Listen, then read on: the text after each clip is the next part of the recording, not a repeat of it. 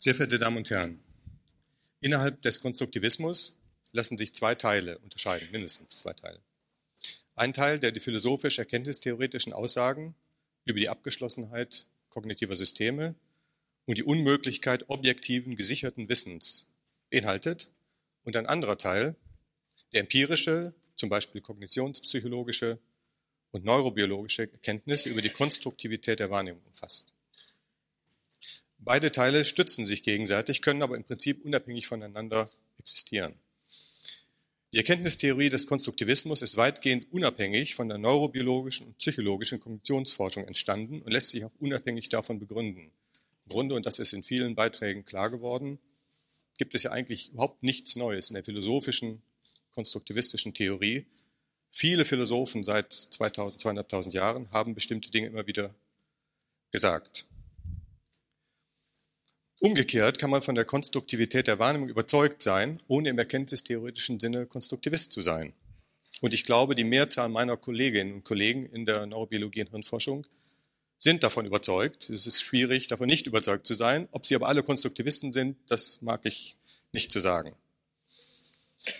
Man kann zum Beispiel annehmen, dass das Gehirn aufgrund evolutiver oder ontogenetischer Gesetze die Welt richtig konstruiert oder besser gesagt rekonstruiert dass die Konstrukte genau dem entsprechen, wie die Welt objektiv ist.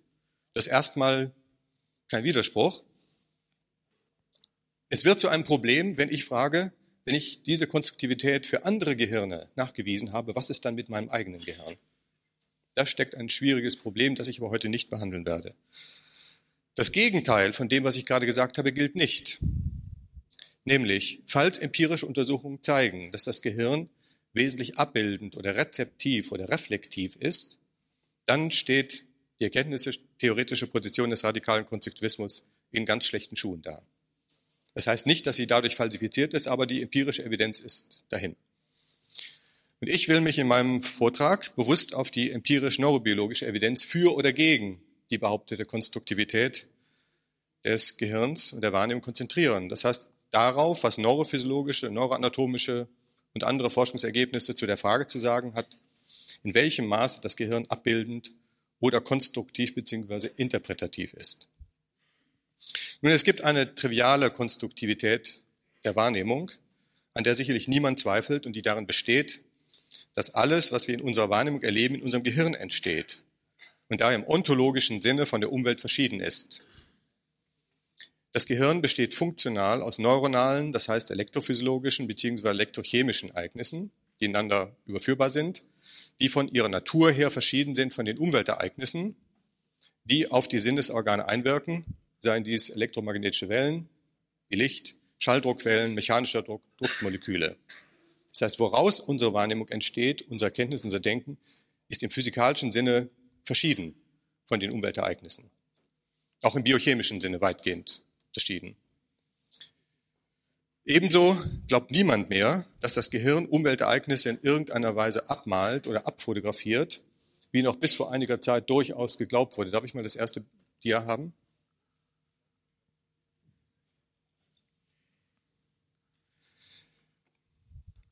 Diese Darstellung erscheint also ziemlich absurd, als würde eine solche Rose wirklich im visuellen Kortex, den wir noch näher kennenlernen wollen, abgebildet als Foto. Nichtsdestoweniger hat mein Lehrer Bernhard Rentsch, eine Reihe von Jahren oder Jahrzehnten, dieses angenommen und selbst mein sehr verehrter und leider kürzlich verstorbener Kollege Otto Kreuzfeld hat vor einer ganzen Reihe von Jahren durchaus solche Bilder noch gezeigt. Und das ist, äh, es gibt eine gewisse Möglichkeit, das zu interpretieren, weil es eine visuelle Karte gerade in dem Teil des Gehirns gibt. Und es scheint so, als gäbe es da eine Abbildung. Aber das ist eine überwundene, inzwischen völlig überwundene Annahme. Es würde auch gar keinen Sinn machen, wie man natürlich gleich entdeckt hat, nämlich wenn das so abgebildet würde, wer nimmt dann diese abgebildete, im Gehirn abgebildete Rose wahr? Natürlich jemand, der wieder so etwas wie ein Gehirn haben muss, in dem die Rose entsteht und da wieder ein Gehirn, Sie wissen das, das ist das altbekannte Problem des infiniten Regresses. Das heißt, dieses ist keine Lösung. Es kann nicht in dieser Weise um eine Abbildung gehen. Die Frage ist, welche anderen Weise? Gibt es eine Abbildung gibt es überhaupt eine Abbildung? Es kann nach einiger Überlegung, und das wurde auch schon hier diskutiert, bei Abbildung nur um die Frage gehen, darf ich das nächste Bild haben? Nächste Dia, bitte. Gibt es zwischen Umweltereignissen und Hirnzuständen einen systematischen Zusammenhang, eine Korrelation dahingehend, dass man aus der Kenntnis bestimmter Hirnzustände bzw. der bewussten Wahrnehmungserlebnisse verlässlich auf Umweltereignisse schließen kann. Und umgekehrt.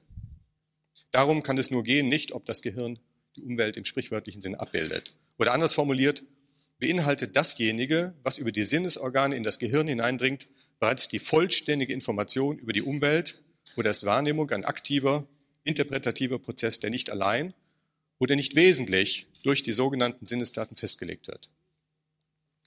Bei der Frage nach dem Verhältnis zwischen Gehirn und Umwelt kommt ein wichtiger Umstand ins Spiel, der zwar häufig genannt wird, der aber nicht in seiner Bedeutung genügend gewürdigt wird, nämlich die Tatsache, dass das Gehirn keinen direkten Kontakt mit der Umwelt hat. Das klingt dramatischer, als es ist und wird auch häufig dramatischer interpretiert. Es heißt, dass das Gehirn durch die Ereignisse, die physikochemischen Ereignisse, die ich zitiert habe, nicht direkt gereizt werden kann.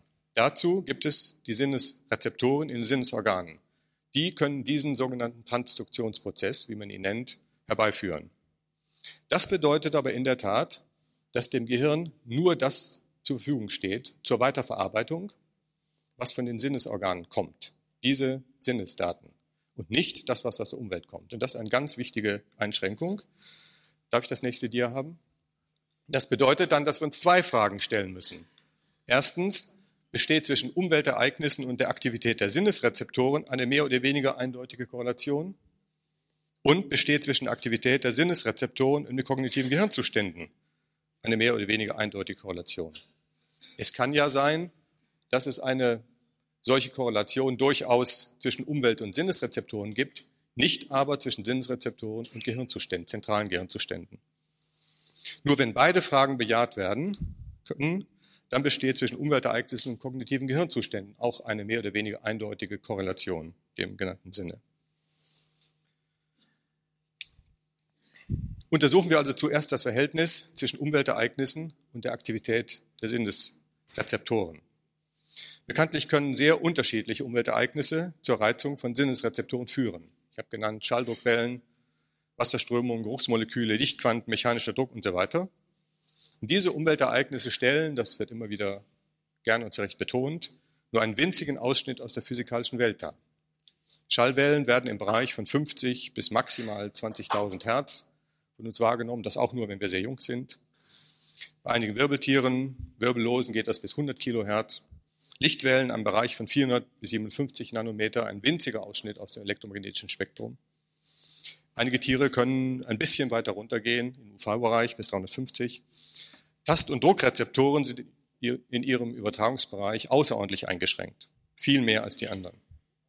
Es kann also bei der Frage nach der Abbildung der Umwelt niemals um eine vollständige Repräsentation gehen, sondern nur um eine Repräsentation der für den Organismus lebens- und überlebensrelevanten Ereignisse. Dies wird jeder erkenntnistheoretische Realist anerkennen und darüber braucht man sich wohl nicht zu streiten. Das heißt, die Frage geht jetzt weiter runter, besteht zwischen diesen eindeutig überlebensrelevanten Ereignissen und den Rezeptoren und dann dem Gehirn ein Abbildungsverhältnis. Das Prinzip, darf ich das nächste Bild haben, der Sinnesrezeptoren ist interessanterweise immer dasselbe, wie verschieden auch die physikochemischen Ereignisse in der Umwelt des Tieres sind. Es geht darum, dass diese Einwirkungen in die Signale umgewandelt werden, die das Gehirn allein verstehen kann. Das heißt, elektrische Potenziale oder äquivalente chemische Moleküle, Transmitter und Neuropeptide. Und hier sehen Sie einige Beispiele. Zum Beispiel hier, das ist so der bekannteste Rezeptor, Mechanorezeptoren. Hier ist ein sogenannter Ionenkanal durch die Membran an den Nerven oder dieser Rezeptorzelle geschlossen und durch Verbiegung von irgendetwas beim Hören, bei Wasserdruck, bei äh, Tastrezeption wird dieser Kanal geöffnet, es strömt ein bestimmtes Molekül ein, nämlich Natrium, Kalium strömt raus und dadurch entsteht eine elektrische Erregung. Dasselbe finden wir bei der Chemorezeption. Hier ist es nicht die Verbiegung, sondern das Andocken eines Geruchsmoleküls, aber der Mechanismus ist dann absolut derselbe. Das ist interessanterweise auch beim Sehen so, bei allen Rezeptorvorgängen. Nur beim Sehen ist interessanterweise umgekehrt. Die Rezeptoren sind im Dunkeln, also ungereizt, offen und aktiv, können also die Moleküle rein und raus. Und Licht, im Gegensatz zu dem, was man meinen könnte, bringt die Rezeptoren zum Verstummen. Es schließt sich der Kanal. Das heißt, Dunkelheit ist eigentlich das Primäre für die Lichtrezeptoren und Licht ist das, was sie zum Schweigen bringt. Das macht aber nichts, das wird auf der nächsten Verschaltungsstufe bei den sogenannten Bipolaren schon wieder umgekehrt. Warum das so ist, ist eine ganz schwierige und nicht deutlich beantwortbare Frage. Wir können uns nun die Frage stellen, wenn das hier mal so ist, und das ist aus einem bekannten Lehrbuch, und das nehmen wir mal an, das sei so, können mit Hilfe dieser Mittel die Sinnesrezeptoren die Umwelt abbilden. Darf ich das nächste Bild haben? Völlig unmöglich ist das nicht. Und ähm, lange Zeit war diese, äh, diese, dieses Konzept sehr populär, nämlich das Detektorkonzept. Nehmen wir an, hier, äh, das werden Sie nicht so ohne weiteres als Tier erkennen, das soll aber ein Primitivtier sein. Dieses Primitivtier lebt in einer primitiven Welt und hat ein primitives Verhalten. Diese primitive Welt besteht aus sehr wenigen relevanten Umweltereignissen und das Tier muss, um überleben zu können, nur ganz wenige Dinge tun. Zum Beispiel, das ist Beute, das ist vielleicht eine andere Beute, das ist der Sexualpartner, das ist der Feind, das ist das Hindernis und das ist der, der Artgenosse. Es gibt Tiere, die ihr Leben so einfach fristen. Leider nicht wir. Und jetzt hat man sich die Sache ganz einfach vorgestellt. Es gibt jetzt genau einen Detektor, einen Sinnesrezeptor, der nichts anderes tut, als genau dieses Ereignis R1 zu erkennen und genau und nur dann zu feuern, wenn R1 auftritt. Zum Beispiel Beute. Alles, was nicht zu groß, nicht zu klein ist, sich bewegt, ist Beute. Und dieser Detektor erkennt das. Ob das Fliege oder Wurm oder sonst was ist, dann egal. Und dieser Rezeptor hat einen exklusiven Zugang zu einem Motorium und löst diese Aktion aus, Beutefangen. Und jetzt kommt also der Sexualpartner, der ist R2, und es gibt einen Sexualpartnerdetektor. Und der löst dann entsprechende Aktionen aus, auf die ich nicht weiter eingehen will. Und ein Hindernis, es gibt einen Hindernisdetektor, es gibt einen Artgenossendetektor und so etwas, äh, was man sich ja vorstellen kann. Und so etwas gibt es in der Technik, das ist ein sehr erfolgreiches Konzept. Aber in der Technik, in der Robotik zeigt sich, dass das außerordentlich begrenzt ist. Damit kommt man nicht sehr weit. Nämlich, wenn nun die Umwelt komplizierter wird und oder das Verhalten komplizierter wird, dann braucht man schon einige hundert Detektoren. Das ist die erste Schwierigkeit. Und hundert Aktionen. Da wird das sehr kompliziert, das alles auseinanderzuhalten, sprichwörtlichen Sinne. Weiterhin ist es so, dass wir hier keinerlei Integration der Wahrnehmung vornehmen dürfen. Nämlich, es wäre verhängnisvoll, wenn hier der Beutedetektor mit dem Geschlechtsverhalten kombiniert ist oder umgekehrt. Das darf nicht sein. Hier muss also getrennt werden. Und das wäre ein großes Problem, in der Tat, wie wir gleich sehen werden, wenn das kreuz und quer geht. Das heißt, Integration der Sinneswahrnehmung darf nicht sein. Aber es wird noch viel schwieriger, nämlich Beute zeigt sich unter sehr vielen Aspekten. Selbst die eine Fliege zeigt sich dem Frosch unter außerordentlich vielen Aspekten und die Fliege hat kein Interesse daran, erkannt zu werden. Und viele Tiere, Beutetiere, tun so, als seien sie keine Beutetiere.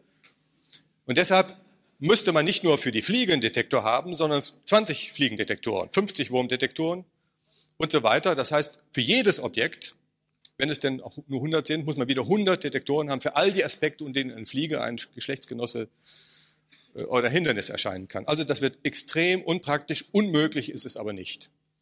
Aber das Konzept hat sich bis auf wenige interessante Ausnahmen, Duftmoleküldetektor bei äh, bestimmten Schmetterlingen, nicht durchgesetzt. Was hat sich durchgesetzt? Darf ich das nächste Bild haben? Es hat sich etwas durchgesetzt, was man eine Kombination sehr breitbandiger Rezeptortypen nennt. Das heißt, wir haben nur zwei oder drei Rezeptoren und die sind sehr überlappend, sodass ihre Aktivität nicht eindeutig voneinander getrennt ist. Und jetzt wirken sehr viele, im Prinzip unendlich viele Ereignisse auf die Rezeptoren ein. Und ihre Kombination kann im Prinzip auch unendlich sein, wenn man jetzt nicht nur, wie ich das hier angedeutet habe, ja oder nein, also A antwortet oder antwortet nicht, B antwortet, B antwortet nicht, dann habe ich nur geringe Kombinationen, sondern wenn ich realistisch 100 Intensitäten habe pro Rezeptor, dann kann ich sehr viel mit Kombinationen machen. Aber ich kann natürlich auch mehr als 100 haben. Und Sie wissen, dass das, äh, oder ich erzähle es Ihnen, dass das das universelle Prinzip ist. Wenige Breitbandrezeptoren und eine der erstaunlichsten Rezeptortypen ist einmal unsere Lichtwahrnehmung, unsere Farbwahrnehmung zum Beispiel. Darf ich das nächste Bild haben? Sie wissen, dass wir sehr wahrscheinlich, ganz sicher sind wir inzwischen nicht, nur drei Farbrezeptoren haben. Möglicherweise haben wir einen UV-Rezeptor, weil die meisten anderen Wirbeltiere auch inzwischen, bei den meisten Wirbeltieren auch ein UV-Rezeptor gefunden wird. Aber vielleicht haben wir ihn nicht oder verloren. Diese drei Rezeptoren, der Blau-, Grün- und Rotrezeptor für kurz-, mittel-, langwelliges Licht, plus den sogenannten Gegenfarbenprinzip, ermöglicht eine Farbunterscheidung von zwei Millionen Farbschattierungen. Das ist eine Menge. Und wenn wir sehen, wie armselig der auditorische Rezeptor im Innenohr ist, was wir alles damit machen können, dann ist das auditorische System noch viel kreativer, noch viel kombinatorischer. Aber darüber weiß man nicht so viel. Dieses, diesen Mechanismus, und das ist das, was ich jetzt sagen will, ist äußerst erfolgreich, wenn eine weitere Bedingung erfüllt ist, nämlich wenn ein sehr großer Verarbeitungsapparat dahinter geschaltet ist. Der muss die Kombinationen herstellen. Die können zwei Millionen Kombinationen, 100 Millionen, eine Milliarde Kombinationen sein. Das ist so das realistisch unserer Kognition. Dazu braucht man ein ungeheuer großes Gehirn. Wenn man einfache Umwelt lebt, dann macht man das genauso, aber dann braucht man ein kleineres Gehirn, weil man nicht so viele Kombinationen nötig hat. Das heißt, das Konzept der wenigen Breitbandrezeptoren erfordert in jedem Fall ein großes, nachgeschaltetes, auswertendes Netzwerk, das umso größer ist, je komplexer die Umwelt ist. Schon aufgrund dieser Tatsache ist jede Wahrnehmung konstruktiv in einem unmittelbar naiven Sinne, denn alle Wahrnehmungen basieren auf Unterschieden in der Aktivität breitbandiger Rezeptoren. Nur mit einem Satz, diese, dieser Blaurezeptor signalisiert nicht blau, sondern blau entsteht durch die relative Aktivität aller drei Rezeptoren. Aber darauf möchte ich jetzt nicht weiter eingehen. Darf ich das nächste Dia haben? Wir haben gesehen, der Prozess der Transduktion besteht darin, dass die außerordentlich verschiedenen physikochemischen Umweltereignisse in die Sprache des Gehirns, wie man sagen kann, umgewandelt wird in elektrische Aktivität oder neurochemische Aktivität. Das ist wichtig, damit Integration stattfinden kann und letztlich ganz verschiedene Rezeptoren zu ein und derselben motorischen Reaktion führen können. Es impliziert aber zwei ganz wichtige Konsequenzen. Erstens, und das ist häufig schon betont worden, an diesen im Gehirn entstehenden Aktivitäten, ob das nun Transmittermoleküle sind oder Aktionspotenziale oder lokale Potenziale, kann man absolut nicht mehr ansehen, ob es sich um Riechen, Tastsinn, Auditorik oder Sehen. Könnte man das, gäbe es spezifische elektrische oder biochemische Signale, dann wäre Neurophysiologie nicht das qualvolle Geschäft, was es ist. Nämlich an den neurophysiologischen Ereignissen im Gehirn der Tiere oder des Menschen kann ich und meine Kollegen können nicht sehen, was es primär sehen, was es bedeutet. Das muss aber so sein, sonst könnte das Gehirn das nicht tun, was es tut. Eine zweite Wicht, also das Gehirn hat jetzt die grundlegende Schwierigkeit zu sagen, herauszukriegen, was bedeutet das hier? Und an der Natur des Signals kann es das nicht sehen, es muss also an anderen Dingen sehen. Und die Frage ist, welches sind die anderen Dinge? Das zweite ist aber genauso schwerwiegend. Dieses und dieses wird nun kombiniert. Und jetzt könnte ich hier rückgucken und könnte sagen, aha, das kommt vom Ohr, also muss das laut sein. Hier könnte ich gucken, aha, das kommt von äh, Finger, also muss es mit Tasten zu tun haben. Nehme ich jetzt das zusammen, da gibt es ein Signal, was völlig uneindeutig ist. Nämlich es könnte vom Ohr alleine, vom Tastsinn alleine oder von beiden kommen in ganz unterschiedliche Kombinationen. Das heißt, jede Integration von Signalen zerstört die primäre Information. Und die Frage ist, kann das Gehirn diese Informationskatastrophe, wie man sie nennt, vermeiden? Darum geht es. Sehen wir uns mal ganz naiv an, was eigentlich unsere Sinnesorgane äh, bezüglich der Umweltereignisse kodieren müssen. Was muss ein, ein solcher Prozess leisten? Im nächsten Dia ist das aufgelistet.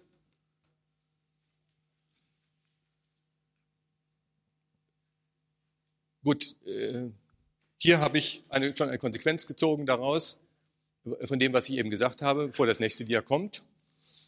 Die Konsequenz ist, dass das Gehirn, damit es überhaupt wissen kann, was die neuronalen Erregungen bedeuten, muss es irgendeinen Anhalt haben, wo das herkommt, was da aufblitzt. Und dieses ist in erster Linie erst einmal die Topologie der Herkunft. Also die Herkunft, die Art der Herkunft muss gewahrt bleiben. Wenn da irgendetwas, wie ich geschildert habe, zusammenkommt, dann ist diese Herkunft vernichtet. Also müssen wir schon aus ganz theoretischen Gründen fordern, es muss ein Prinzip der getrennten Erregungsverarbeitung geben. Das Gehirn muss in der Lage sein, Schluss zu folgern, aha, das kam vom Auge, aha, das kam vom Ohr. Das kann es nicht an den Erregungen selbst, dann wäre das Problem gelöst. Das ist eines der Grundprobleme des Gehirns. Das bedeutet, alle Primärinformationen, die auf den Sinnesrezeptorebenen passiert, muss bis zum letzten Zentrum des Gehirns weitergeleitet werden. Wird es das nicht, ist, existiert diese Erregung für uns nicht. Darf ich das nächste Bild haben? So, hier sind die grundlegenden Eigenschaften eines Reizes. Das scheint trivial zu sein, dahinter steckt aber ein weiteres außerordentlich schwerwiegendes Problem für das Gehirn. Ein Reiz hat eine Modalität, zum Beispiel das Sehen, Hören, Riechen, Schmecken ist und hat Qualitäten. Zum Beispiel, dass es eine Farbe ist, dass es eine Tonhöhe ist. Natürlich gibt es sekundäre, tertiäre Qualitäten. Das muss kodiert werden, sonst kommen wir nicht zu unserer Wahrnehmung. Dann hat natürlich der Reiz eine Intensität, ob etwas dunkel, hell, leise, laut ist. Auch das muss kodiert werden, wie man sagt. Weiterhin sehr wichtig die Zeitstruktur, ob etwas kurz oder lang ist, periodisch ist, wann es angefangen hat, wann es aufhört. Außerordentlich wichtig. Und schließlich der Ort, wo etwas passiert für die Auditorik, genauso für das visuelle System wie für das Tasten. Dies sind die wesentlichen Dinge, die kodiert werden müssen. Die Frage ist, wie wird das kodiert? Darf ich das nächste Bild haben? Und nun kriegen wir einen Schock, wenn wir so ein armes Neuron uns angucken und fragen, was kann ein Neuron denn überhaupt tun? Und die Antwort ist fast nichts. So ein Neuron kann natürlich aktiv sein und schweigen. Es kann aber natürlich aktiv unterdrückt werden, was man Inhibition nennt.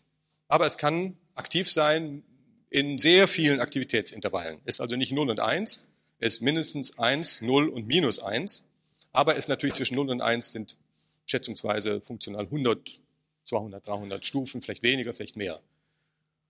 hier ist die Frage, wie kann ein Neuron das ausdrücken? Und Sie wissen alle, das, woran die Neurophysiologen glauben, bis heute noch, ist nichts Besseres eingefallen, ist die Entladungsfrequenz, sofern das Neuron überhaupt feuert, wie man sagt.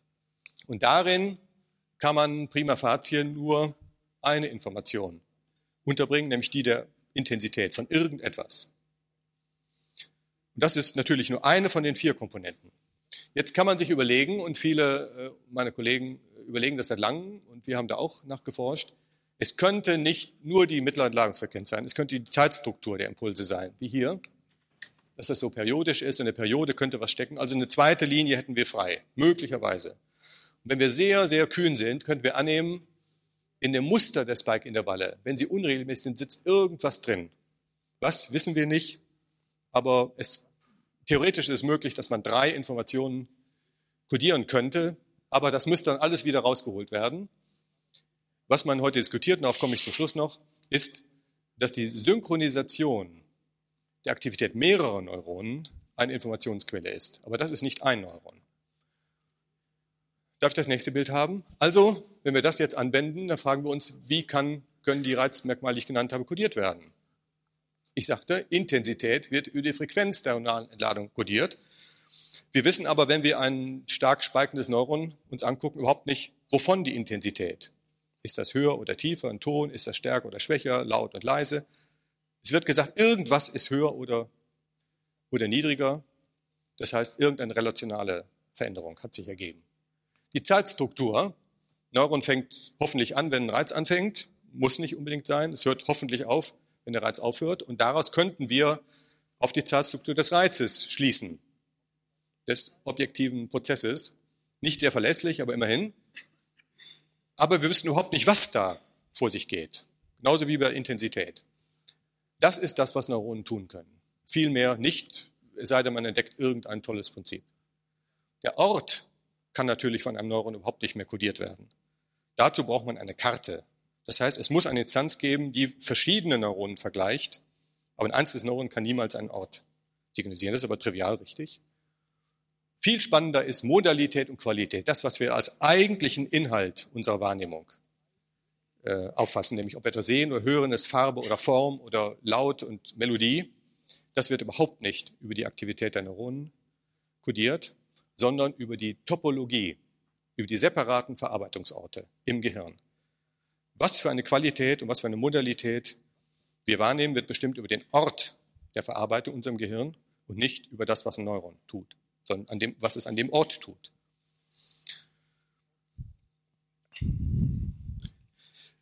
Das heißt, all das muss, wenn es einmal entsteht, bewahrt werden und dadurch bekommen wir schon ein hochgradig paralleles Netzwerk, von dem auch gesprochen wurde. Nun wird natürlich, darf ich das nächste Bild haben, nicht nur Information bewahrt, das wäre ja sehr wenig, ähm, sondern es wird Information geschaffen. Und das ist eigentlich der Prozess im Gehirn, der den allermeisten Umfang hat. Ich werde gleich noch eine, äh, ein paar Zahlen dazu nennen. Und Information wird erstmal auf ganz einfache Weise geschaffen, indem Primärinformationen verglichen werden. Zum Beispiel Bewegung ist keine primäre Wahrnehmung, obwohl es uns so scheint, sondern eine abgeleitete, indem nachgeschaltete Nervenzellen feststellen, ich sage das mal unphilosophisch, ob am Ort A zur Zeit T und dann am Ort B zur Zeit T1 irgendeine Aktivität war. Und daraus wird geschlossen, das hat sich wohl irgendwas bewegt. Das ist die nahe, nächstliegende Hypothese. Die muss nicht richtig sein, aber wir fallen bei den bekannten Scheinbewegungen immer darauf herein. Wenn aber am Ort A zur Zeit t, dem Ort B zur Zeit t und am Ort n zur Zeit t gleichermaßen Aktivität ist, dann schließt unser visuelles System zwanghaft daraus, hier ist eine Kante, hier ist ein Kontrast. Ob das physikalisch so ist oder nicht, ist uninteressant, das ist zwangsläufig. Genauso können aus verschiedenen Kanten, wenn sie miteinander verknüpfbar sind, von A nach B, von B nach C, von N nach A, zurückgehend, dies wird zwanghaft als eine Figur interpretiert, ohne dass wir uns dessen bewusst sind. Komplizierter ist es, wenn eine Figur im linken Auge und eine Figur im rechten Auge miteinander verglichen wird, dann werden die sogenannten Disparitäten daraus errechnet und wir nehmen zwanghaft räumliche Tiefe wahr. Ob die illusionär ist oder real, ist egal. Das passiert ohne unsere Beeinflussung. Äh, all diese Prozesse sind relativ gut bekannt und sie sind sehr tief liegend, also sehr stereotyp. Das Ähnliche ist, was ich schon nannte, Wellenlängen werden miteinander verglichen und daraus wird Farbe konstruiert und nicht aus der Wellenlänge selbst. Aus dem Vergleich von verschiedenen Farben wird die Farbkonstanz, von der die Rede war, konstruiert. Sehr kompliziert wird es hier. Retinale Figuren minus Augen, Kopf und Körperbewegung wird zur stabilen Umwelt. Daraus wird geschlossen, dass es sich um eine stabile Umwelt handelt. Nämlich unsere Augenbewegungen sind ja in jeder Zehntelsekunde sehr wirr. Das wird aber alles abgezogen. Das bedeutet, darf ich das nächste Bild haben, wenn alle diese Informationen geschaffen werden durch Vergleich und Kombination, so primitiv oder komplex das sein mag, dann muss wiederum diese neu geschaffene Information bewahrt werden. Die darf nicht mit anderen Informationen zusammengeschaltet werden, dann wäre sie weg. Da könnte man nicht zurücksehen. Das ist klar. Das heißt, äh, die Bewahrung von Primärinformationen plus der Schaffung neuer Informationen ergibt ein parallel konvergent, divergentes System der Informationsverarbeitung. Darf ich das nächste Bild haben? Ist das veranschaulicht? Hier haben wir Primärinformation, die muss bis zum letzten Zentrum des Gehirns, sofern sie wichtig ist, sofern wir das wahrnehmen können, müssen wir fordern, dass sie in separaten Linien bewahrt wird. Aber gleichzeitig gibt es eine Konvergenz und es gibt gleichzeitig eine Divergenz. Und man kann leicht überschlagen, dass das die Kombination von Konvergenz, Divergenz und Parallelität ein hochgradig divergentes System ergibt. Ich will Ihnen da nur ein, zwei Zahlen nennen, wie divergent das System bei uns Menschen ist. Die afferenten Fasern, wie man sie nennt, also die Fasern von den Sinnesorganen ins Gehirn, das, was das Gehirn über die Umwelt überhaupt erfahren kann direkt, sind maximal vier Millionen Fasern, davon zwei Millionen allein aus dem optischen Nerven. Alles andere sehr viel weniger. Sagen wir mal ganz großzügig vier Millionen. Das menschliche Gehirn hat nach neuesten Schätzungen zwischen 100 Milliarden und eine Billion. Irgendwo dazwischen. Neuronen. Das bedeutet, dass diese, sagen wir mal in der Mitte, 400 Milliarden Neuronen, damit es auch gut passt, da sicherlich nicht um eine Größenordnung zu hoch oder zu niedrig, 400 Milliarden Neuronen verarbeiten letztendlich direkt oder indirekt das, was aus 4 Millionen Fasern kommt. Das heißt, 100.000 Neuronen verarbeiten das jetzt ganz übertrieben, was eine afferente Faser sagt. Umgekehrt gerechnet, der Anteil der primären sensorischen Informationen, wenn ich das mal so sagen darf, ist 0,001 Prozent an der Aktivität des Gehirns. Das ist sicherlich nicht ganz falsch, auch wenn man von anatomischen Daten nicht direkt auf physiologische schließen darf, aber um Größenordnung ist es sicherlich nicht falsch. Das bestätigen auch alle Untersuchungen. Das ist das, was das Verhältnis von primärer Erfahrung der Umwelt zur Aktivität des Gehirns, 0,001 Prozent. Darf ich das nächste Bild haben? Ich möchte das, was ich eben ganz allgemein gesagt habe, jetzt an dem System verdeutlichen, was relativ gut verstanden ist, wenn auch natürlich bei weitem nicht vollkommen. Alle anderen Sinnessysteme, das vielleicht für uns noch viel wichtigere auditorische System, ist kaum verstanden. Man ahnt nur, dass die Konstruktivität des auditorischen Systems viel höher ist als die des visuellen Systems. Dort gehen nur jeweils 3000 Fasern ins Gehirn vom linken und rechten Auge statt eine Million. Das visuelle System baut sich auf aus der Retina, natürlich im Auge und der Retina, hier und hier. Und der optische Nerv zieht jetzt äh, teils kreuzend, teils nicht kreuzend in das Gehirn ein und endet vorerst hier, was man lateraler Kniehöcker nennt. Bei uns Menschen und den Affen in sechs Schichten, jeweils drei von dem einen Auge und drei von dem anderen Auge. Und von da aus geht es weiter. Und zwar äh, treffen, sind natürlich alle sechs Schichten hier besetzt, weil sich teilweise überkreuzt. Von da aus geht es weiter zur, Höre, äh, zur Seerinde. Ich will weiter auf die Details nicht eingehen. Darf ich das nächste Bild haben? Diese Seerinde liegt bekanntlich, das ist eine Seitenansicht unseres menschlichen Gehirns, hier hinten. Da kommt das an. Das ist, erscheint kleiner als es ist, nämlich das meiste ist nach innen verlagert, in diesen Zwischenraum, den Spalt zwischen beiden Gehirnteilen. Worüber ich jetzt rede, ist diese primäre Hirnrinde, die im Wesentlichen dahinter liegt, nach innen. Und diesen Bereich, den man Occipitallappen nennt, das nennt man Temporallappen oder Schläfenlappen, über die Region werde ich gleich reden, und das nennt man den Parietal- oder Scheitellappen. Und dann gibt es hier den frontalen Kortex, den präfrontalen. Darüber will ich aber gar nicht sprechen. Es geht um den Teil, diesen und diesen.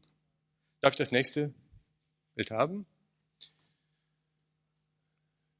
Vor 10, 15 Jahren meinte man, es gibt vielleicht zwei, drei, maximal vier visuelle Areale im Kortex. Inzwischen ist man bei knapp 40. Von den 40 sind hier nur ganz wenige dargestellt, indem man die Oberfläche abgelöst hat und plan aufgetragen hat. Dann wäre das, wenn man diese Oberfläche, die ich da grün gezeigt habe, aufrollt, dann heißt das die primäre Seerinde V1. Dann gibt es eine sekundäre Seerinde V2 oder Area 18, wie es auch heißt bei Menschen. Dann eine tertiäre Seerinde V3 und dann äh, gibt es V4 und alle möglichen Kürzel, die ich gar nicht weiter nennen werde. Inzwischen ist man bei knapp 40. Beim Affen, beim Menschen mindestens 40. Von denen sind aber nur wenige äh, aufgezeichnet. Und man sieht, dass etwa die Hälfte bis zwei Drittel direkt oder indirekt mit Sehen zu tun haben in unserem Gehirn. Mag stimmen, nicht stimmen, es wird so gesagt. Also vielleicht von den 500 Milliarden, vielleicht 200 Milliarden, 300 Milliarden. Aber so genau weiß man das nicht. Darf ich das nächste Bild haben? Nun kennen Sie alle dieses schöne Schema oder viele von Ihnen. Hubel und Wiesel haben für dieses äh, ältere Schema unter anderem den Weltpreis bekommen. Sie haben entdeckt, und das äh, ist eine ganz tolle Tätigkeit gewesen, dass es hier verschiedene Arten von Zellen gibt. In der Retina diese sogenannten konzentrischen, dann die Simple Cells im Thalamus und in dem primären visuellen Kortex. Dann gab es Complex und dann ist ihnen die Bezeichnung ausgegangen gab es Hyperkomplex und davon wieder Lower Order, Hyperkomplex und Higher Order. Und schließlich gab es diese Gnostic Neurons, die gnostischen Neuronen, die Großmutterzellen, wie sie später hießen. Und die Idee war faszinierend und wurde, das ist ein interessanter Punkt, durch eine überwältigende Menge von empirischen Daten geschützt, gestützt, geschützt natürlich auch. Äh, und man fand nicht nur, dass es diese Typen gab, und die gibt es auch heute noch, Gott sei Dank. Außer diesen Hyperkomplex-Cells, die sind verschwunden. Aber was man annahm, ist, dass das eine Hierarchie ist. Simple Cells sind eine Integration von Concentric, von konzentrischen, Komplex, eine Konzentration, Konvergenz von Simple, Hyperkomplex von Komplex und so weiter. Das bedeutet, diese gnostischen Neuronen, zu denen sage ich ein Wort gleich noch, fassen diese ganze Hierarchie zusammen. Das geht alles auf einen Punkt. Das ist das berühmte hierarchische Modell und das schien überwältigend richtig zu sein. Dafür haben sie unter anderem auch den Nobelpreis bekommen. Diese gnostischen Neuronen war das Interessanteste, nämlich als Hubel und Wiesel 60er, 70er Jahre das machten, entdeckte ein Kollege von ihnen eine fantastische Sache, die die Physiologen heute noch beschäftigt, dass es gesichtererkennende und handerkennende Neuronen gibt. Neuronen in unserem Temporallappen, die spezifisch auf Hände, das war die erste Entdeckung, und später auf Gesichter reagieren. Und da hatte man natürlich gnostische Neuronen. Und so kam dieser Scherz auf, es gibt Großmutterneuronen, das heißt ein Neuron erkennt die Großmutter, indem es feuert, wenn meine Großmutter in den Raum tritt. Hm? Immer wenn sie auftritt, dann feuert das Neuron und sagt dem Gehirn, das ist deine Großmutter. Und es feuert nicht, wenn es sich um eine andere Großmutter handelt, mein Großvater oder überhaupt nicht um Menschen, um einen Hund und sonst etwas. Das heißt, das ist ein Objektdetektor, den wir inzwischen kennen. Genau das Konzept wurde dort angewandt. Nun, das Konzept ist sehr alt und sehr stark kritisiert, obwohl es noch sehr bekannt ist, nach wie vor. Mir ist die Frage, wenn das nicht stimmt, gnostische Neuronen hat man nicht gefunden, glaubt man nicht gefunden zu haben, ob aber die Gesichterkennungsneuronen wirklich gnostisch oder nicht gnostisch sind, ist ein langer Streit. Ich glaube das nicht, aber manche glauben es. Aber diese Hierarchie gibt es nicht. Das kann man sagen. Das ist falsch. Und jetzt gibt es eine extrem interessante Tatsache, für die Wissenschaftshistoriker, Wissenschaftsphilosophen, dass genau dieselben Leute, Hubel und Wiesel, zumindest einer von ihnen, Hubel, inzwischen eine völlig konträre Meinung vertritt, mit der gleichen Hartnäckigkeit, mit der er vorher den Nobelpreis erstritten hat. Darf ich das nächste Bild haben? Und das ist absolut einmalig. Gut, Ausgang nahm es von der Tatsache, die nicht von Hubel stammt, sondern schon weit in die 70er Jahre hineingeht. Das ist Spezialisierung in der Retina von allen Säugetieren gibt. Katze, Affe wurde entdeckt. Inzwischen gibt es das bei allen Wirbeltieren, wahrscheinlich bei allen Tieren. Nämlich sogenannte P- und M-Neuronen, das heißt Retinoganglienzellen, also relativ primär, die vornehmlich auf Details, auf feine visuelle Details und auf Farbe antworten. Und dagegen Neuronen, die vornehmlich auf Bewegungen, auf leichte Schattierung antworten. Vornehmlich ist es überhaupt nicht ausschließlich, ist überlappend, wie ich sagte, aber es gibt doch deutliche Präferenzen.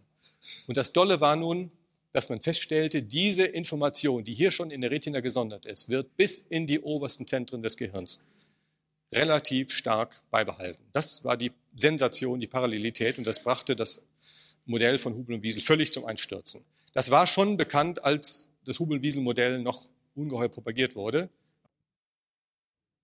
dass es keine Großmutterneuronen geben könnte, laut wurde, haben viele Leute ihre Schubladen aufgezogen und gesagt, aha, hier, wir wissen das schon lange. So geht Wissenschaft. Und jetzt sehen wir, ich will das nicht im Detail sehen, dass dieses P-System für Form, sagen wir es mal ganz abstrakt und ein bisschen falsch, für Form und Farbe, sich jetzt im Geniculatum laterale gesondert weiter fortleite. Hier ist die Sonderung ziemlich stark und sogar in der primären Seerinde in verschiedenen Schichten gegenüber dem M-System, dem Bewegungssystem immer schön gesondert hält. Und auch in den Weiterverschaltungen scheint es relativ gesondert zu sein. Herr Hubel und ähm, seine Mitarbeiterin äh, Margaret Livingston machen da eine große Separierung draus. Das sind die Neophyten, die jetzt alles wieder andersrum behaupten. Andere sind da skeptisch, aber immerhin wurde gefunden, dass es Systeme gibt, das sind die Blobs und die Interblobs, wie sie heißen, noch im primären visuellen Kortex, die relativ separat Eingänge einmal vom P-System und einmal vom M-System bekommen. Im visuellen äh, Cortex 2 gibt es die Stripes, die dicken, die dünnen Streifen, die Interstreifen, wo das offenbar auch weitergeht. Also immer Form und schließlich dann Farbe getrennt, Form von Farbe und Bewegung. Und man kann sich darüber streiten, wie genau oder wie überlappend es ist. Es ist zumindest hinreichend separiert. Darf ich das nächste Bild haben? Und nun hat man entdeckt, dass auch weitere Kortikale von diesen 40, die man kennt, hier sind nur ganz wenige, die wichtigsten angezeigt, immer verschiedene Eingänge von dem P- und M-System bekommen. V1, da ist das zwar örtlich segregiert, aber V1 hat noch alles. V2 hat auch noch alles. Jetzt divergiert das auseinander. Es wird behauptet, V4 hätte überwiegend äh, Farbwahrnehmung. MT, das ist gesichert, hat fast ausschließlich Bewegungswahrnehmung. MSD auch. Ich zeige Ihnen das gleich noch, wo das alles hingeht.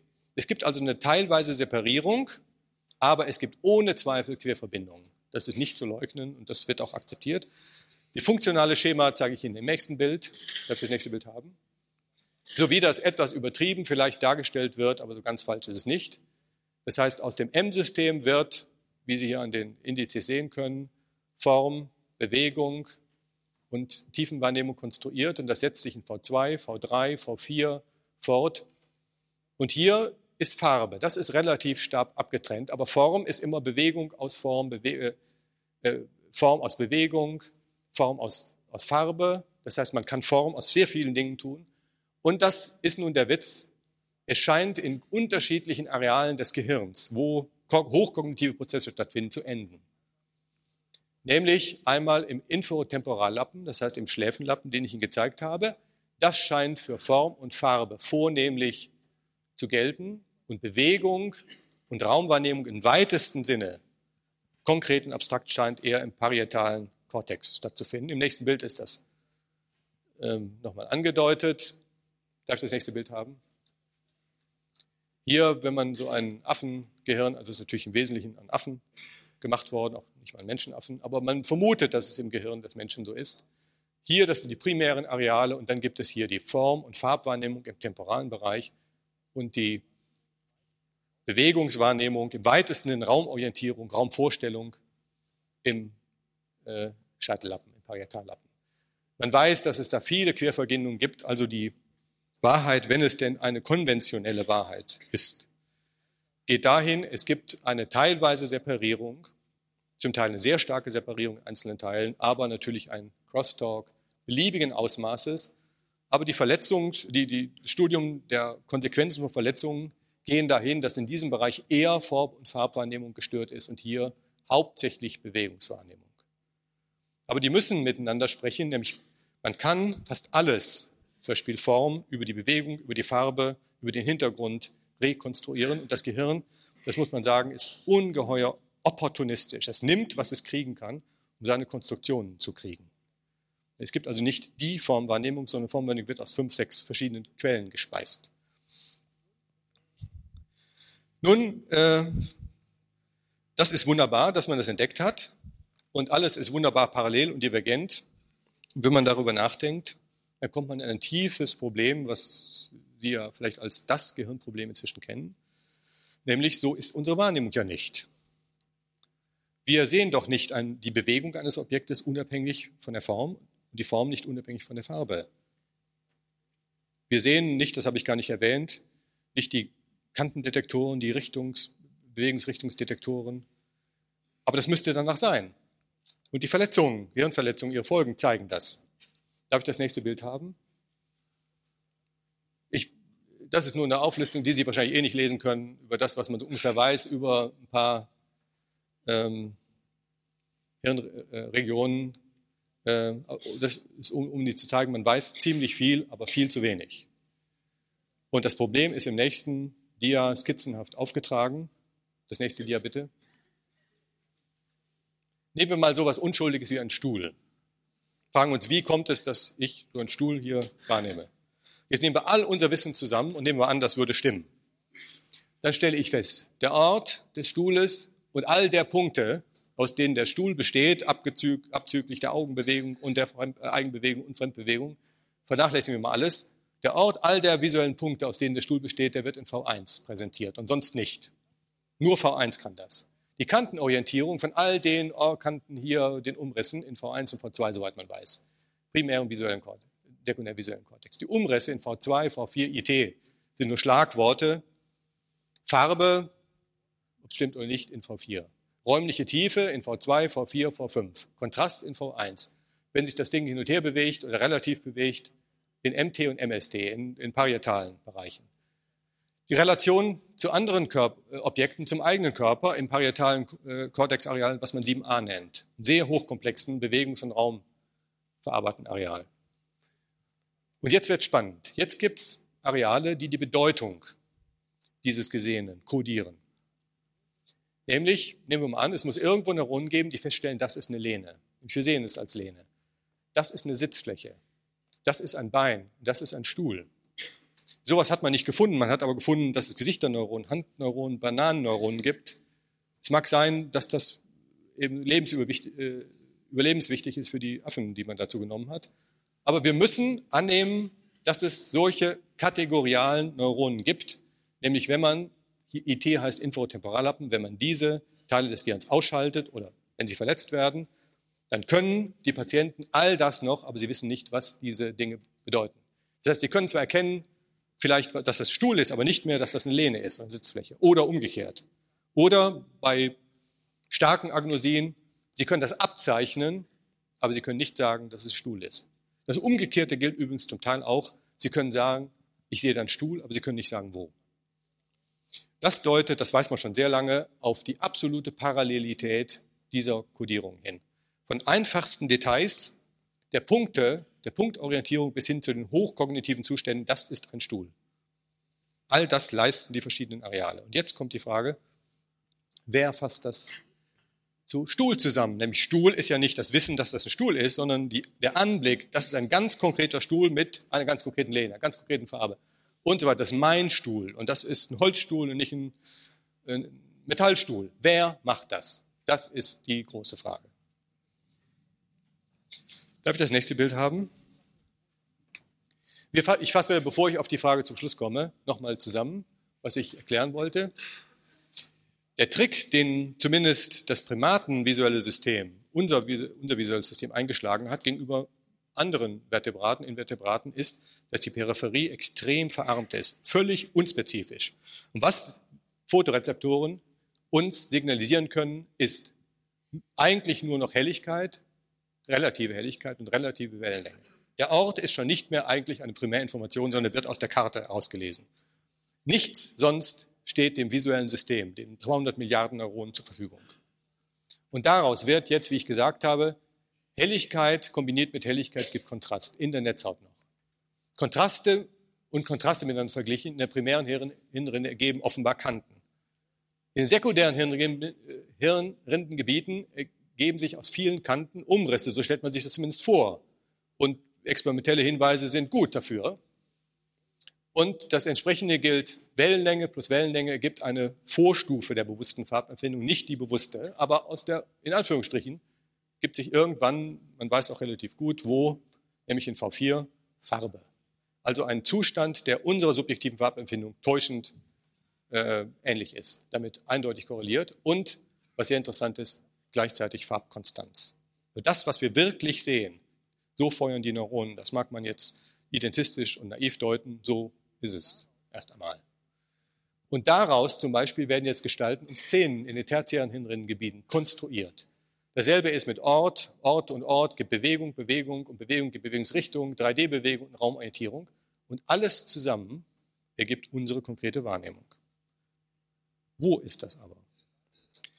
Die Hirnforschung hat verzweifelt 30 Jahre lang gesucht nach dem obersten Wahrnehmungszentrum. Dieses oberste Wahrnehmungszentrum gibt es nicht. Ist nicht gefunden worden. Man kann sich auch leicht klar machen, es darf es auch nicht geben.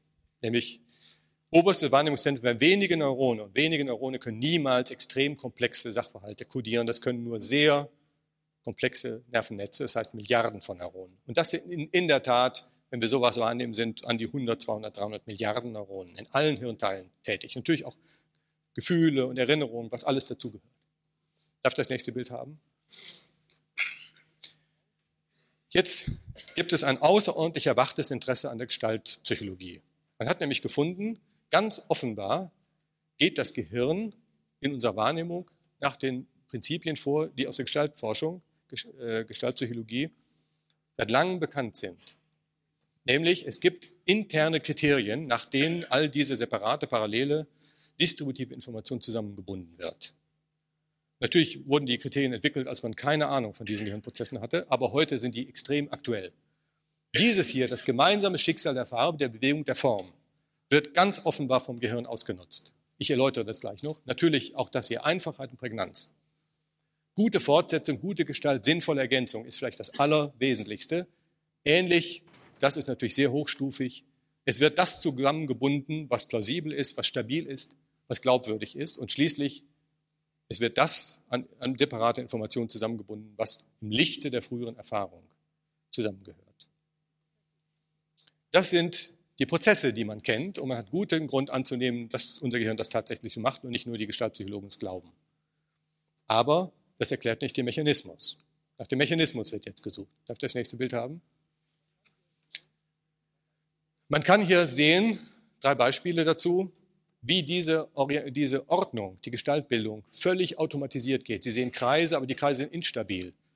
Und daran sehen Sie, dass es hier keine eindeutige Lösung für unser Gehirn gibt. Es will Ordnung aufzwingen, aber diese Ordnung ist, ist äh, nicht stabil. Es gibt beliebige mehrfache Lösungen. Und aber das Gehirn sucht völlig automatisch nach Ordnungen, Kreisen und so weiter, größeren und kleineren. Und wir wissen, dass das auf sehr niedrigem Niveau unseres visuellen Systems sich vollzieht. Das geht völlig automatisiert, wir können das auch gar nicht unterdrücken. Nächste Bild bitte. Sehr viel interessanter ist das hier. Hier haben Sie die sogenannten illusionären Konturen, die virtuellen Konturen, Kanizertäuschung, wie es heißt. Und Sie werden mit mir übereinstimmen, hier ist ein schönes Dreieck vor einem anderen, das auch diese schwarzen Punkte verdeckt. Und Sie wissen natürlich auch, die Linien sind physikalisch gar nicht da. Aber es wird interpretiert, dies hier nicht, hier, das geht nicht, eben zwanghaft als ein Dreieck, was vor einem anderen Dreieck und den schwarzen Punkten liegt. Das Aufregende ist nun, dass unser äh, Kollege von der Heid vor einer Reihe von Jahren in V2 Neuronen entdeckt hat, die genau auf diese virtuellen Konturen reagieren, auf Konturen, die physikalisch nicht vorhanden sind. Das war die erste Sensation. Ja, man kann also Neuronen mit etwas reizen, was nicht da ist. Philosophisch ist das schon lange klar, aber für die Neurophysiologen war es was Besonderes.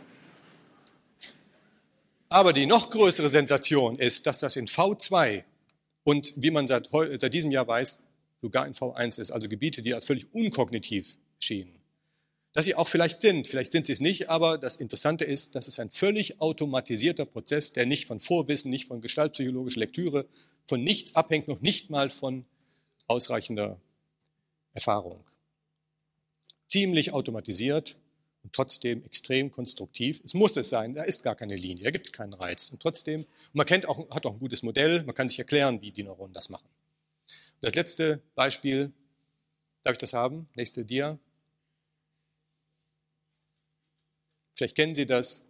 Für die, die es nicht kennen, ist es ein Gewirr von weißen und schwarzen Flecken. Das heißt ein völlig nichtssagender Stimulus. Aber wenn ich Ihnen verrate, was es ist, dann wird Ihr Gehirn das ganz hochstufig, nämlich das ist extrem erfahrungsabhängig, interpretieren und die Interpretation wird so hartnäckig sein, dass Sie Ihr Leben lang nichts anderes mehr darin sehen können, als das, was ich Ihnen erzähle, wenn Sie es nicht schon wissen. Das ist eine Kuh, die Sie anblickt. Das ist der Rücken, das sind die Ohren, das sind die Augen, das ist der Nasenrücken, das sind die Nasenlöcher und die guckt sie an und der Leib steht hier. Und immer wenn ich das Ihnen nach einem Jahr zeige, dann brauchen Sie nicht mehr eine halbe Stunde, um das zu sehen, sondern nur eine Minute, eine halbe Minute. Und das ist das, was faszinierend ist. Etwas, worauf nicht Sie, aber vielleicht dümmere Kollegen, Kolleginnen stundenlang starren können und sie sehen nicht, was es ist.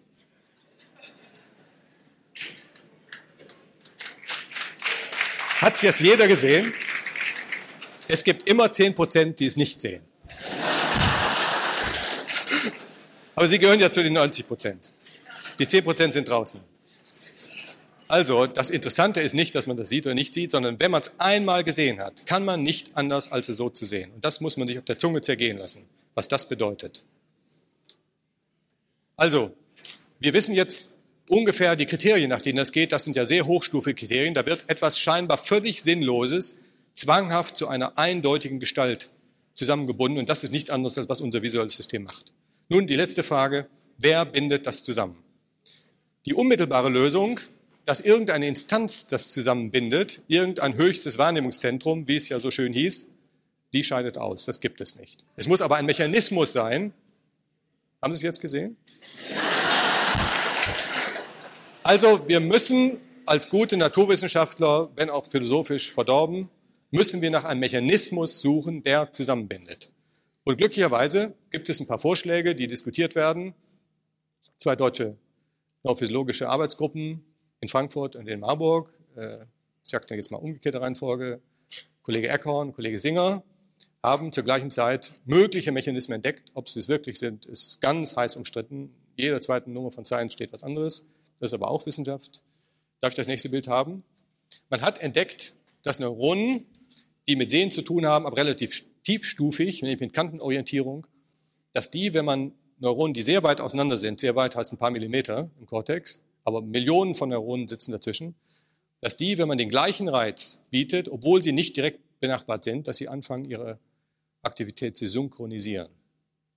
Das muss nicht äh, äh, periodisch sein, das kann auch aperiodisch sein, darüber wird gestritten, aber es ist eine Möglichkeit, das Prinzip des gemeinsamen Schicksals zu erkennen, zum Beispiel, wenn ein Neuron von diesen Kantenorientierungsneuronen darauf reagiert, dann darauf, darauf, dann die drei haben ein gemeinsames Schicksal.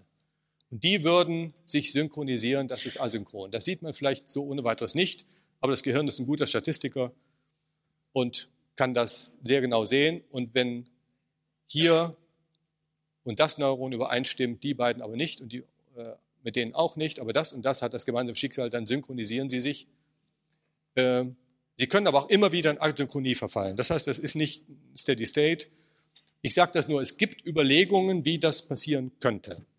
Aber es ist nicht erwiesen. Man sucht noch. Die entscheidende Frage ist jetzt, na gut, da haben wir vielleicht einen interessanten Mechanismus, aber tun die das selbst oder tun das andere? Wer synchronisiert? Dass sie synchronisiert sind, heißt ja nicht, dass sie selber tun. Darf ich das nächste Bild haben? Und da kommt eine sehr interessante Struktur, die Sie vielleicht kennen, nämlich der Hippocampus ins Spiel. Hippocampus ist der Ort, der zwar nicht der Sitz des Gedächtnisses ist, des Deklarativen, aber der mit dem deklarativen Gedächtnis, also des bewussten, verbalisierbaren Gedächtnisses, eindeutig zu tun hat. Man nimmt an oder man überlegt, weil auch die Synchronisierung und die Oszillationen im Hippocampus sehr deutlich sind, dass der Hippocampus, der ein Rindenanteil ist, der in dem, unterhalb der Großhirnrinde liegt, der, des Neokortex, dass der die Synchronisation steuert. Nämlich wenn der Hippocampus zerstört wird, fällt die Möglichkeit aus, neue Wahrnehmungen ins Gedächtnis abzuspeichern. Aber äh, zumindest muss man sagen, der Hippocampus kann es nicht alleine sein. Es muss die Möglichkeit geben für den Kortex, sich selbst zu synchronisieren. Nämlich, was extrem verfestigt ist. Und man nimmt ja an, der Kortex selber ist der Ort des Gedächtnisses, zumindest eine Art, eine Art von Gedächtnis. Da kann man den Hippocampus aufgeben, er kann zerstört bleiben und trotzdem weiß man dann noch sehr viel. Aber es muss sehr verfestigt sein. Das heißt, eine Art von Selbstorganisation des Kortex kommt ohne Hippocampus aus. Das ist der gegenwärtige heutige Stand und man rätselt drum, ob das so ist oder nicht und welche anderen Möglichkeiten der Integration der distributiven Wahrnehmungsteile, der räumlich verteilten Wahrnehmungsteile ist es. Das heißt, der Mechanismus, der die Einheit der Wahrnehmung zusammenfügt. Das weiß man nicht. Darf ich das nächste Bild haben? Was man aber weiß oder guten Grund hat anzunehmen, ist, dass es einen großen Kreis gibt, dass es nicht die, die Wahrnehmung selber ist, sondern dass Wahrnehmung ohne Gedächtnis nichts ist, dass aber Gedächtnis ohne Bewertung nichts ist. Der Hippocampus und der Kortex bewerten nicht. Das macht das limbische System, über das wir gar nicht gesprochen haben, das außerordentlich wichtig ist. Und das Gedächtnis wiederum steuert die Aufmerksamkeit, ohne die Wahrnehmung, bewusste Wahrnehmung überhaupt nicht möglich ist. Wahrnehmung erzeugt Verhalten, Verhalten erzeugt Wahrnehmung. Diese Wahrnehmung wird bewertet im limbischen System, das man relativ gut kennt inzwischen. Die Bewertung geht ins Gedächtnis. Das Gedächtnis treibt die Aufmerksamkeit, erzeugt eine Wahrnehmung. Das ist ganz groben Holz, äh, Holzschnitt das, wie man sich das vorzustellen hat und worin rein das, was ich erzählt habe, sehr gut passt. Man weiß sogar ein bisschen mehr schon über diese Sachen als über Wahrnehmung, wie Wahrnehmung und die Einheit der Wahrnehmung zusammen zustande kommen. Im letzten Dia ist eine Zusammenfassung von dem, was ich eigentlich sagen wollte. Darf ich das letzte Dia haben? Keine Wahrnehmung ist an sich geordnet und gestaltet. Es kommt auch fast nichts rein. Aber das, was reinkommt, ist extrem wichtig. Aber es ist die Spielmasse, die 0,001 Prozent, mit denen jetzt die 300 Milliarden Neuronen anfangen zu spielen, zu kombinieren. Die von den Sinnesorganen kommenden Rohdaten sind überlappend, vieldeutig, nur implizit informativ. Sie sind nicht uninformativ. Es in dem Sinne ist das Gehirn nicht völlig geschlossen. Der Witz ist aber der, diese implizite Information muss nach internen Kriterien gestaltet werden.